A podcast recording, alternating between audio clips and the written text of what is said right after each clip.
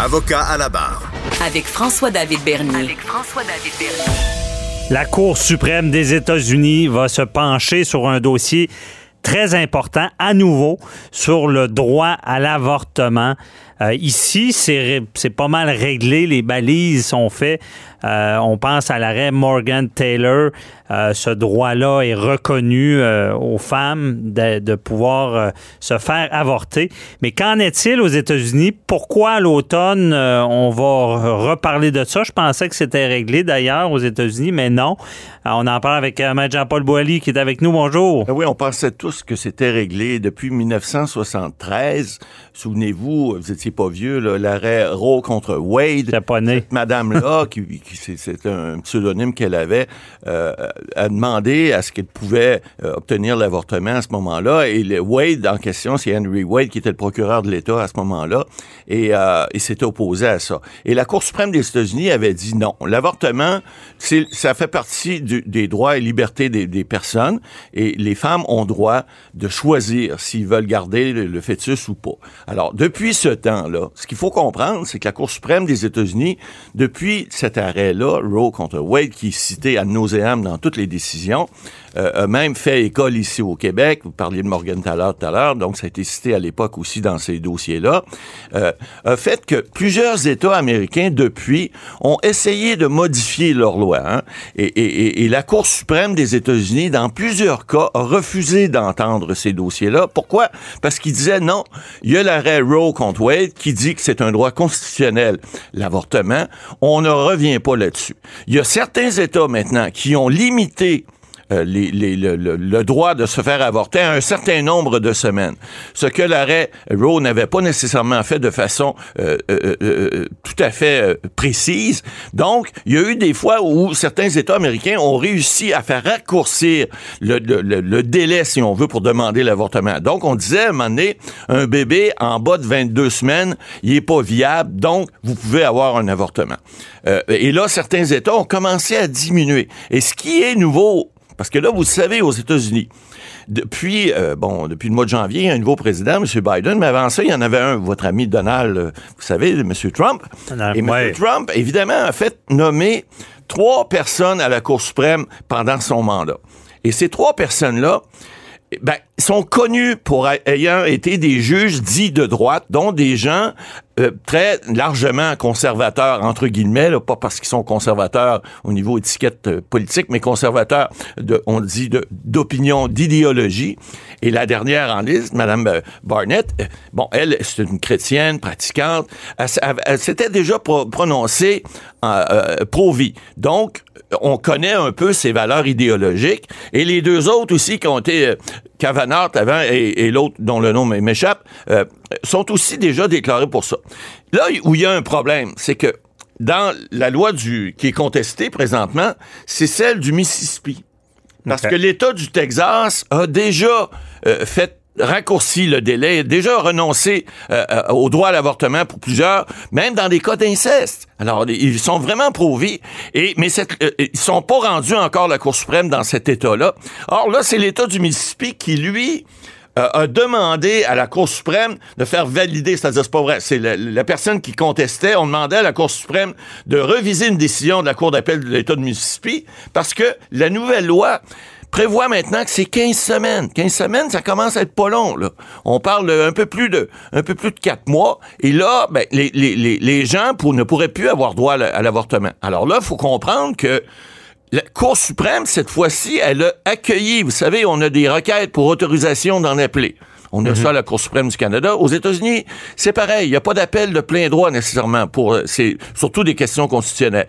Donc, le, le, le, le, fait nouveau dans ce dossier-là, c'est que la Cour suprême américaine a décidé d'entendre ce pourvoi-là, alors qu'avant ça, depuis 1973, de façon systématique, il refusait, il refusait. Donc, on, veut réouvrir les livres. Ben, on, on, on, risque de réouvrir la, la, boîte de Pandore, qui est le sujet de l'avortement aux États-Unis. Puis là, ben, vous voyez toute le, la problématique avec des juges qui sont de tendance, entre guillemets, de droite conservatrice. La Cour suprême, maintenant, il y en a six sur neuf euh, aux États-Unis. Là où moi, j'ai une petite bémol, parce que, vous savez, on le dit, les juges sont nommés par euh, les, dirigeants politiques et généralement, ils sont de nomination euh, entre guillemets je dirais pas partisane, mais teintée, teintée de peinture. Hein. Vous savez, ouais, mais aux États-Unis, comment ça marche? Ouais. Alors, ben, c'est ça là que là où on, je pense que moi, en tout cas, j'estime que depuis, en fait, la nomination de Mme Barnett euh, euh, qui, s'est fait, là, vous le savez, là, il y avait Ruth Bagger qui était la, la juge libérale qui, qui, est décédée là un mois avant l'élection américaine.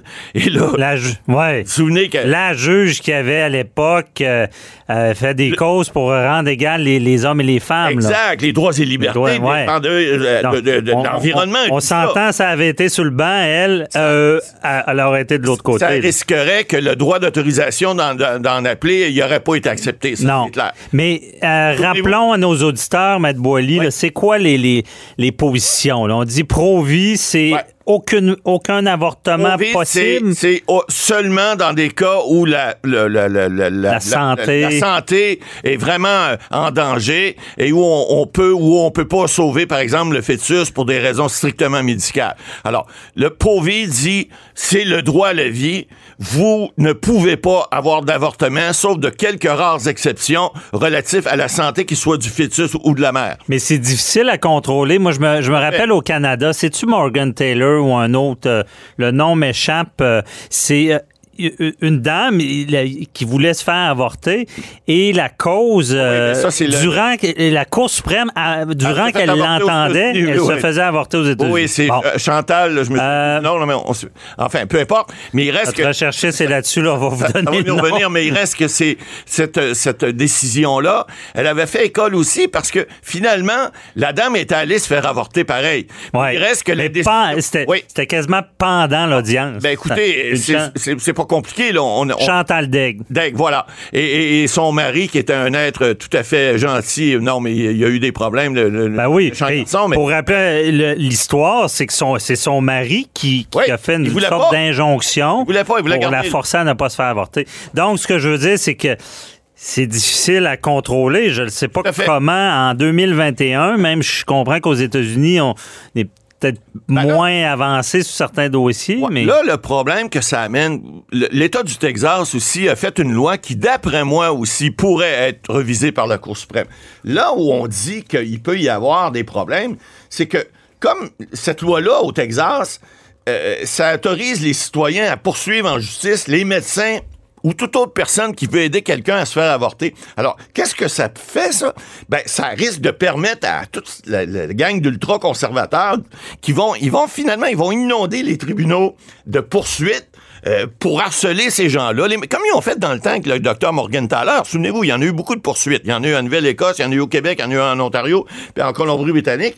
Et puis là, ben, euh, puis même, ils vont même jusqu'à harceler les patients, les infirmières. Donc, euh, c'est ça, là, c'est de créer une mentalité qui devient à ce moment-là lourde de conséquences. Et on sait que la loi texane, elle a des chances aussi d'être contestée euh, euh, euh, jusqu'en Cour suprême.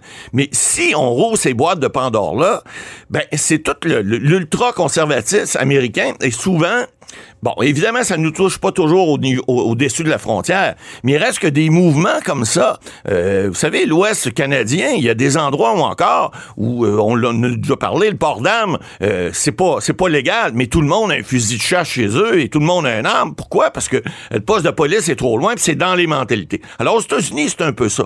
On cherche à garder des mentalités d'extrême droite, puis à nourrir les tribunaux, parce que souvent ben, si la loi dit on est en temps de pandémie, Bernie, vous le savez, là, si la loi dit quelque chose, ben, il y a des gens qui respectent les lois. Oui. Mais moi, pensez-vous, Maître Boily, ben, on a vu beaucoup euh, le juge Cavana, là, il était exposé dans les médias à cause de son histoire dans les années euh, universitaires. il allait à l'école. Bon, il a, survécu à ça. On sentait qu'il était de droit, mais de droite, mais ça reste un juriste éminent. Et tout à fait. Et, tous ces juges-là la Cour suprême, c'est les vedettes, c'est la Ligue nationale. C'est euh, des gens qui ont des têtes. Oui. Est-ce que vous pensez qu'en 2021, la religion et leur position de droite va teinter le jugement? Ben, écoutez, moi j'ai l'impression que malgré tout, ils vont quand même pourrait avoir un jugement logique. Ah, tout à fait, parce qu'il faut pas oublier que ben, on allait le dire tout à l'heure, depuis que ces juges-là sont en place, il y a eu, j'ai pas dénombré le nombre de décisions, mais il y a plusieurs décisions où on disait, oh, c'est des juges conservateurs, ils vont dire, ils vont aller à droite. Non, ils vont dans le sens du droit. Alors, et c'est des professionnels avant tout. Voilà, c'est pour ça que je dis, il faut qu'ils fassent passer l'intérêt du droit, l'intérêt de la justice avant leur idéologie. Et c'est là qu'on demande à ces juges-là, et on sait que la, la, la, nouvelle juge, euh, Amy euh, Burnett, là, euh, qui, qui, qui est une excellente juriste, par, ailleurs, on espère que c'est ce qu'elle va faire. Maintenant, on peut pas en être sûr, mais pour que, que la Cour suprême des États-Unis décide d'autoriser ce pourvoi-là dans le cas de l'État du Mississippi, ben, on peut se poser des questions, parce que c'est une des premières fois où on décide finalement de dire, regarde, on va regarder ça. Il y a un autre, il y a un autre aspect aussi à regarder, parce qu'on dit, là, ça fait depuis 1973. La loi évolue, les, les mœurs évoluent également. Alors, est-ce que la Cour s'est pas plutôt dit, ben oui, mais là, ça fait, ça fait plus de 50 ans, est-ce que, ou près de 50 ans, est-ce qu'on pourrait pas jeter un coup d'œil là-dessus? C'est possible que ça soit ça. Ben, ça serait quand même logique, sans nécessairement mettre la hache dans, dans ce qui a été fait. Mais il y a beaucoup de, de, de, de, gens aux États-Unis, en tout cas, des juristes, Mhm. sur ce que j'ai vu et lu, euh, qui mettent sans doute euh, fortement, puis ils ont peur un peu. Mais on va attendre mhm. l'automne, on verra qu'est-ce que la Cour suprême... On espère que les juges vont vraiment être euh, indépendant. D'ailleurs, demain, M. Boily, on, va parler de ça, de, du rôle des juges. Un juge qui est, qui est dans l'eau chaude un peu, mais euh, cette indépendance-là, indépendance-là qui est euh, essentielle. Je suis en train de m'étouffer. Bon, OK. Merci, M. Boily. Bye-bye.